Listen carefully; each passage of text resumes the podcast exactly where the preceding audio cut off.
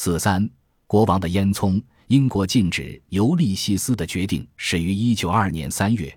当时，一个忧心忡忡的市民将这本书的第一篇评论寄到内政部。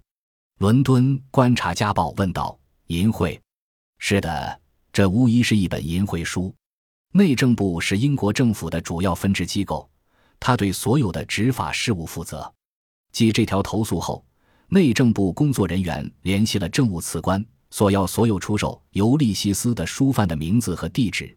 那个窥视维弗小姐的侦探很可能正在执行政务次官的指令，跟踪他去伦敦各处的书店。官方对《尤利西斯》一直保持沉默，直到1922年11月底，政务次官看到了刊载在《季度评论》上长达16页的文章。这篇评论将《尤利西斯》比作炸掉英国文学城堡的芬尼亚炸弹。政务次官对这篇评论进行解读，他称这本书不可读、不可引用、不可评论。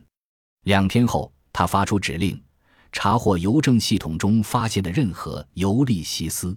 这个决定是临时的，毕竟只是基于一个市民的投诉和一些评论。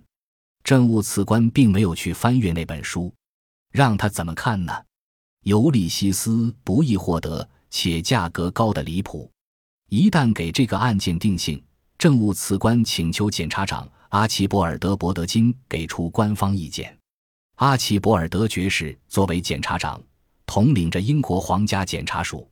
在一九二零年，阿奇博尔德爵士接管办公室时，一切都还未定性。但是他在一九三零年卸任之时，已为继任者建立了一套规则。阿奇博尔德爵士起诉所有重大犯罪行为。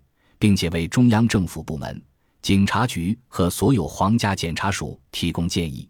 他发起并监管一系列重大刑事犯罪的诉讼流程，包括煽动暴乱、造假、阻碍司法公正、公众腐败和淫秽罪行。他每年指挥审理案件多达两千三百起。政务次官关于尤利西斯的报告可能并没有引起这个日理万机的人的注意。但是，随着这个报告不断在行政系统中向上汇报，工作人员在伦敦克里登机场查获了一本《尤利西斯》。十二月，一个海关工作官员注意到一本尺寸过大的书，是一名旅客从巴黎带回来的。他翻了翻最后几页，那挤满了没有标点符号的文字，最后把目光固定在第七百零四页。真的，我觉得他那么样的做奶，把奶头都做的硬一些了。他做了那么老半天，弄得我都口渴了。他把它叫做奶子，我忍不住要笑。真的，至少这一边的硬些，这奶头有一点什么就发硬，我得让他接着嘬下去。我要喝用玛莎拉白葡萄酒调的鸡蛋，把乳房喂他养得肥肥的，这上面有着许多血管什么的，是怎么一回事？造型。真有意思，两个完全一样的有双胞胎，正好人们认为它是美的，像砧摆的高高的，像博物馆里那些雕像。其中有一个还假装用手遮着，真是那么美吗？当然，罗和男人的模样比起来，它是两满带，加上另外那一件玩意儿耷拉在下面，要不然就像挂帽子的木栓似的，直挺挺的冲着你立着。怪不得他们要用一张菜叶子挡住它。海关人员告诉那位乘客，海关税务局将依照一八七六年。海关联合法令第四十二条以淫秽罪名没收《尤利西斯》，但是书的主人反对，坚持认为《尤利西斯》是一位卓越作家的重要艺术作品。他在伦敦附近的一个书店买到这本书，并且有关他的评论曾在包括《国家报》《英语评论》和《季度评论》十月号等知名期刊上刊载。鉴于这位市民的抗议。海关将这本书转交给了内政部，并要求对其合法性迅速作出裁决。悉尼州的代理政务次官哈里斯仔细读了第七百零五页。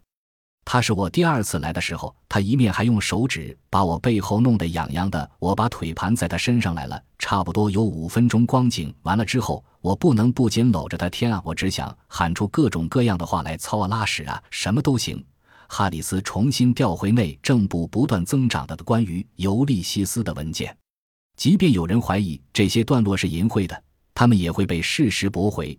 即这位市民引用相同的《季度评论》上的文章为尤利西斯辩护，而内政部也将这篇文章留为证明尤利西斯是淫秽书籍的证据。哈里斯亲自与检察长讨论此事。阿奇博尔德爵士是一个冷酷的律师，他因为战前起诉妇女参政论者而声名鹊起。一位妇女参政论者在一场备受瞩目的起诉后说：“他是一个畜生。”妇女参政论者在法庭上向他投掷腐烂的水果。当他受到绑架和纵火威胁时，伦敦警察厅派遣警官保卫他和他的内侍。但是阿奇博尔德爵士不为所动。他是一个有着坚定的维多利亚式感情的男人。他不知疲倦的工作，以至于脸色变得蜡黄，还有了眼袋。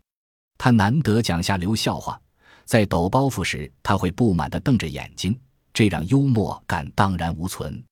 阿奇博尔德爵士读了《尤利西斯》的最后一章，并在1922年12月29日提交了他对这本书是否符合英国法律的意见。正如所料，我没有时间，或者说，我没有意向去读完这本书。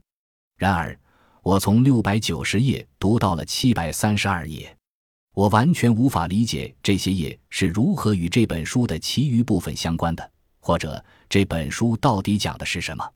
我读不出什么故事，他也没有提供线索对其目的进行介绍，而我上述提到的章节，好像是由一个没多少文化的粗俗妇女写的，形成了与这本书完全分离的篇章。我认为这本书不仅仅是庸俗或粗糙，它充斥着污秽和猥亵。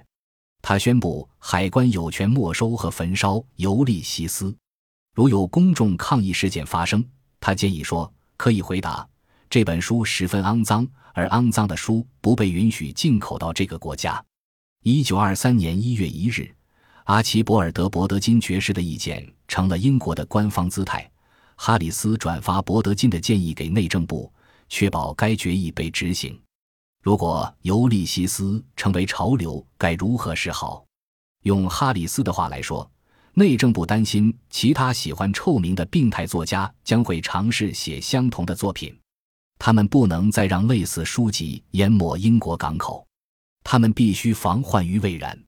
一月份，在阿奇博尔德爵士下达决议几天后，五百本《尤利西斯》正在发往伦敦的路上，等待被拆解并走私到纽约，用来顶替被烧毁的版本。载满图书的货船正穿越英吉利海峡，而福克斯通港口的海关人员正等待他落网。海关税务局人员正式通知自我主义者出版社，根据1876年海关联合法令第四十二条，其财产已被扣押，因为内政部初步认定该材料淫秽。自我主义者出版社有机会对政府的决定进行上诉，但是维夫小姐无法忍受公众的眼光，并且她的律师强烈反对。能否在法庭上赢得上诉，有些令人怀疑。